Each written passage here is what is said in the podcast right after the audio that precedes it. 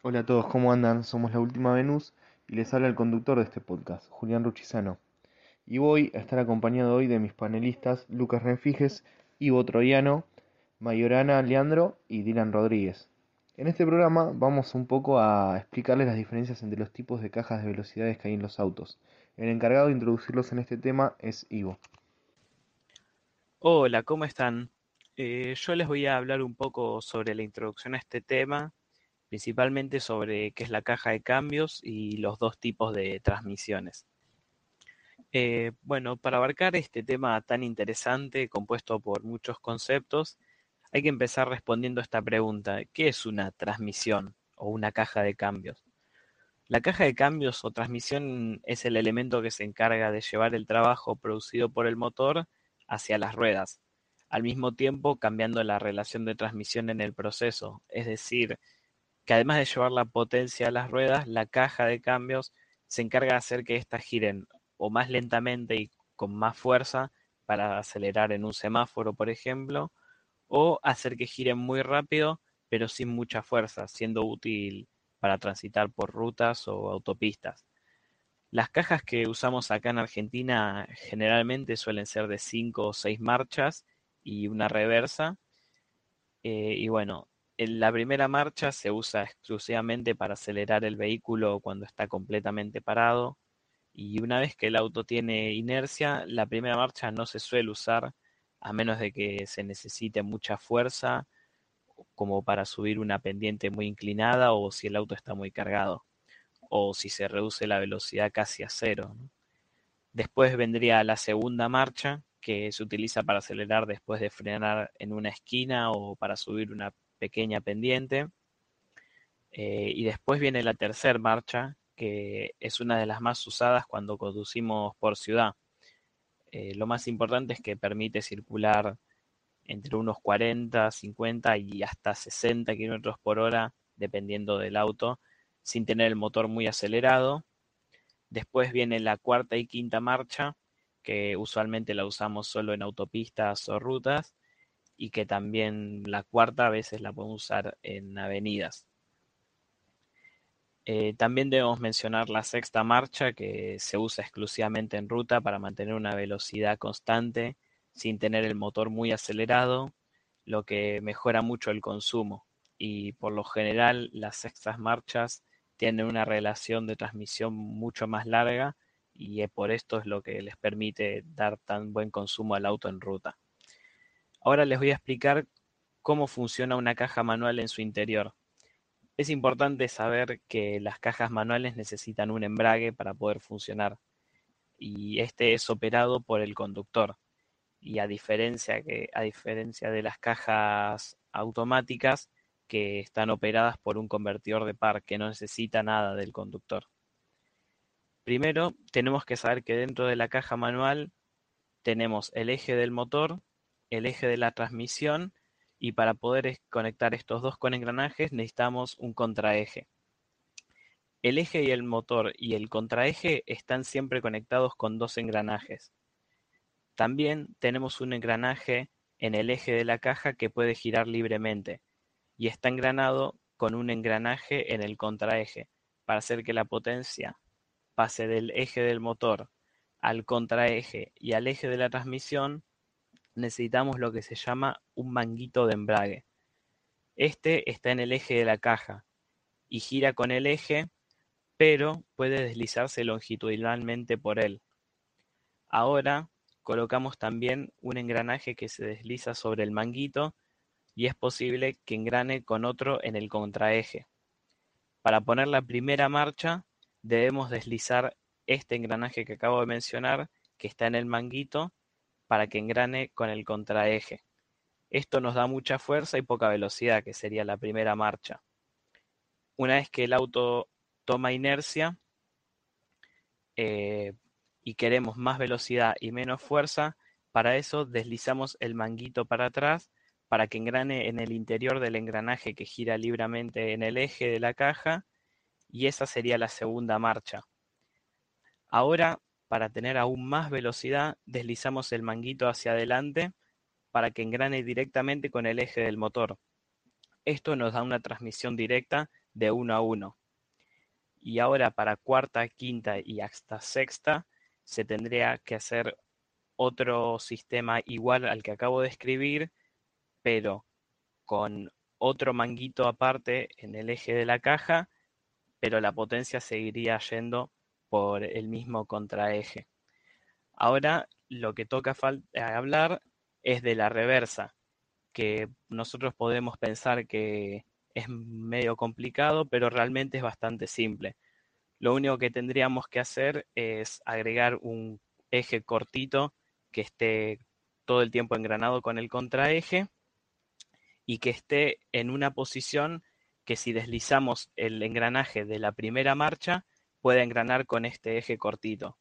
Como este está engranado al contraeje, va a llevar la potencia del eje del motor al contraeje a este eje cortito que va a dar vuelta el movimiento y lo va a llevar hacia el engranaje de la primera marcha. Esto nos va a dar una reversa con la relación de transmisión de la primera marcha.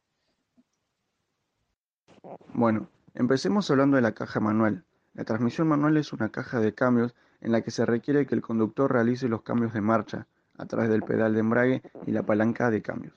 El famoso embrague es lo que se diferencia principalmente entre la caja manual y la automática. Y tenemos distintos tipos de embragues que son los siguientes. Embragues mecánicos, que consisten en una varilla o un cable que tira de la palanca que comprime los muelles para liberar el disco de embrague. Embragues electromagnéticos. El disco y la masa están fabricados en material ferromagnético, haciendo pasar una corriente eléctrica para una bobina que se imantan y giran solidarios. Embragues hidráulicos. En este caso es un émbolo el que acciona la palanca del embrague. La presión hidráulica la generamos con otro émbolo que está en el pedal que pisamos. Embragues neumáticos. Es igual que los hidráulicos, pero funcionan por vacío o por aire comprimido. Normalmente aparecen en camiones o maquinaria pesada. También podemos encontrar diferentes tipos de mecanismos que acopla y desacopla el motor a la transmisión según los engranajes que conforman las distintas relaciones de cambio. Engranajes de dientes rectos tienen las ventajas de ser muy robustas y permiten cambiar de marcha sin utilizar el embrague. Suelen utilizarse en competición, son muy ruidosas y de accionamiento tosco al carecer de mecanismo de sincronizado. Engranajes de dientes helicoidales. Los engranajes tienen el dentado inclinado siguiendo una curva helicoide. Son menos ruidosas y su accionamiento es más sencillo gracias al trabajo de unos discos intermedios llamados ciclos. Esos discos evitan que, al cambiar de marcha, coincidan dos dientes enfrentados. Asimismo, igualan las velocidades de giro para hacer más fácil el accionamiento y que las marchas no rasquen. Engranajes de trenes epicicloidales. Las distintas relaciones de cambio se consiguen variando las velocidades de rotación relativas en un juego de piñones epicicloidales. Son las más empleadas en los cambios automáticos tradicionales con convertidor de par. Para frenar uno u otro elemento del tren epicicloidal se aplica presión hidráulica a unos discos que los bloquean o bien se utilizan embragues electromagnéticos. Bueno, ahora pasemos a mencionar las partes principales de una caja manual, que son las siguientes. La palanca de cambios es la parte más conocida de una caja de cambios. Mediante la caja de cambios seleccionamos la marcha que queremos elegir. Los piñones son ruedas dentadas de diferentes tamaños que corresponden a cada marcha del vehículo. Según su tamaño y posición determinan la velocidad de giro y por lo tanto el par que se transmite a las ruedas. Los selectores se desplazan para elegir el piñón correspondiente a cada marcha. El eje principal gira cuando recibe el movimiento del motor, el embrague es el encargado de acoplarlo. El eje intermedio transmite el movimiento desde el eje de entrada al principal. Ahora pasemos a la transmisión automática, que se diferencia de la caja manual porque puede cambiar de marcha de forma autónoma y por ende prescinde del pedal de embrague. Hay distintos tipos de cajas automáticas, entre ellos se encuentra la caja automática convencional, que posee un sistema hidráulico y un convertidor de par, más una serie de embragues de láminas y engranajes planetarios, que se encargan de realizar el cambio de velocidades automáticamente. Se enfocan en ahorrar combustible y pueden pasar por cualquier marcha sin pasar por las intermedias por ejemplo de segunda a cuarta y viceversa, o también acoplar dos marchas al mismo tiempo, por un instante para aumentar la rapidez. Se destacan por su confiabilidad, aunque no cuentan con las mejores prestaciones. Caja de doble embrague. Consiste en dos cajas de velocidades que funcionan juntas, una para las marchas pares y otra para las impares, aunque solo una transmite la fuerza del motor a las ruedas. La otra guarda un instante con la velocidad preseleccionada para realizar el cambio. Por ejemplo, si el vehículo se encuentra en segunda marcha, la caja de cambios de marchas pares está trabajando y la otra de marchas impares ya está preparada para poner la tercera marcha de manera instantánea. Esta transmisión se equipa en vehículos generalmente deportivos y costosos por su rapidez y la cantidad de componentes empleados. Buenísimo, ya hablamos de ambas cajas, tanto las manuales como las automáticas, no tan introducidas las últimas en el mercado, y ahora Dylan va a pasar a explicarnos otro tipo de cajas automáticas y algunos datos interesantes de ambas cajas. Hola, muy buenas a todos. Yo soy Dylan y ahora les voy a terminar de hablar de los tipos de cajas automáticas que mi compañero Lucas no mencionó anteriormente. También les voy a hablar de algunos detalles sobre las cajas manuales y automáticas. Les contaré una breve descripción de su funcionamiento y algunas características. Voy a empezar por la caja de variador continuo o también conocidas como CBT. Se la denomina transmisión variable continua ya que el movimiento se transmite mediante dos poleas de diámetro variable, unidas por una correa metálica o una cadena en vez de engranajes.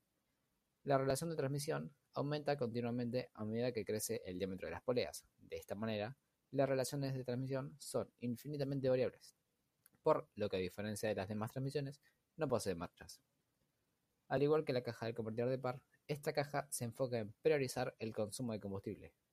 Una desventaja o característica que tiene es que al acelerar fuerte, la caja se muestra ruidosa y la transmisión puede realizar pequeños resbalamientos. Esto se debe a que esta caja no está enfocada para el manejo deportivo, sino más bien para un tránsito urbano. Algunos ejemplos de autos que tienen esta transmisión son el Crosstrek de Subaru, el Outlander Sport de Mitsubishi y el Spark de Chevrolet, entre otros. Ahora les voy a contar algunos datos sobre ambas transmisiones. Las primeras cajas manuales surgieron con la invención del automóvil a fines del siglo XIX, y la mayoría solo tenían una marcha, exceptuando algunas con dos y con marchas atrás incluidas, mientras que las primeras transmisiones automáticas surgieron en 1939. Ya por la década de los 70 y los 80, era más común encontrarse vehículos de tres y cuatro marchas en ambas transmisiones. Pero fue en los 90 cuando empezaron a aparecer transmisiones de cinco relaciones en ambas cajas. Hoy en día, la gran mayoría de autos manuales ofrecen transmisiones de 5, 6 y hasta 7 marchas, mientras que los automáticos tienen de 6 a 10 velocidades o incluso infinitas combinaciones en el caso de la CBT. Aunque también hay algunos de 4 y 5 marchas, pero estos ya son sistemas arcaicos. Ahora les voy a hablar de la caja de cambios robotizada. Esta caja posee elementos comunes entre la caja manual y la automática.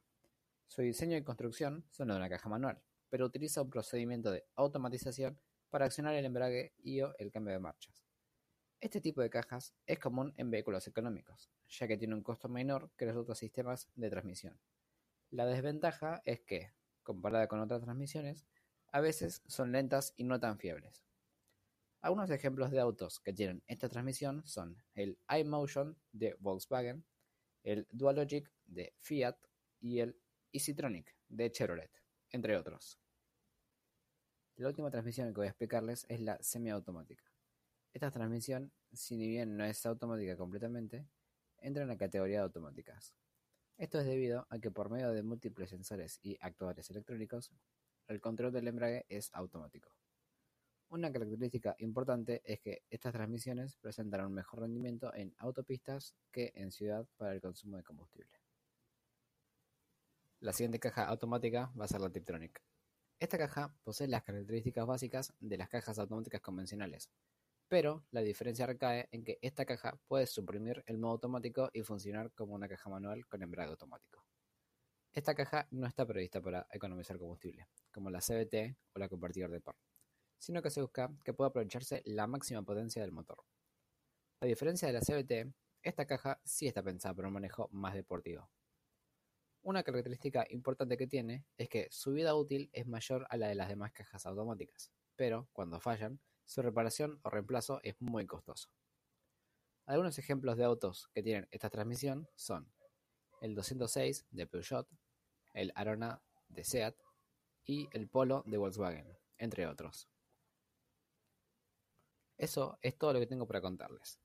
Muchas gracias por escucharme y ahora los dejo con mis compañeros para que les sigan explicando sobre las transmisiones. Quedó bastante claro, la verdad. Pero por lo que tengo entendido, ambas cajas cuentan con varias marchas y modos de manejo. ¿Es así o no? Leandro, ¿qué opinas? Hola, sí, así es. Dependiendo del tipo de caja y cómo se conforme la misma, podemos tener distintas disposiciones y marchas. En cajas manuales es común tener 5 marchas, 6 y en algunos casos más raros 7. Teniendo en cuenta una caja manual, las marchas impares se ubican arriba y las marchas pares abajo. Y la marcha atrás puede estar al lado de la primera, al lado de la segunda, abajo de la quinta, al lado de la quinta, al lado de la sexta o al lado de la séptima en algunos casos, dependiendo del auto. Y en el centro se ubica la marcha que es conocida como punto muerto o neutro, en la marcha en la cual ponemos cuando queremos parar el auto o cuando nos detenemos para que el mismo no se pare al sacar el pie del embrague. Pasando a lo que es una caja automática, las marchas no se denominan con números generalmente, sino que se denominan con letras, empezando por la P, que es parking, que es la posición de estacionamiento, es decir, la posición que usamos cuando queremos parar el auto. Y esta bloquea la caja para que en caso de que a una circunstancia el auto no se mueva. R es reversa, que es una marcha que también se usa en la caja manual y como lo indica la R es para ir marcha atrás. Otra marcha es N de neutro, neutral. También está N que es neutro.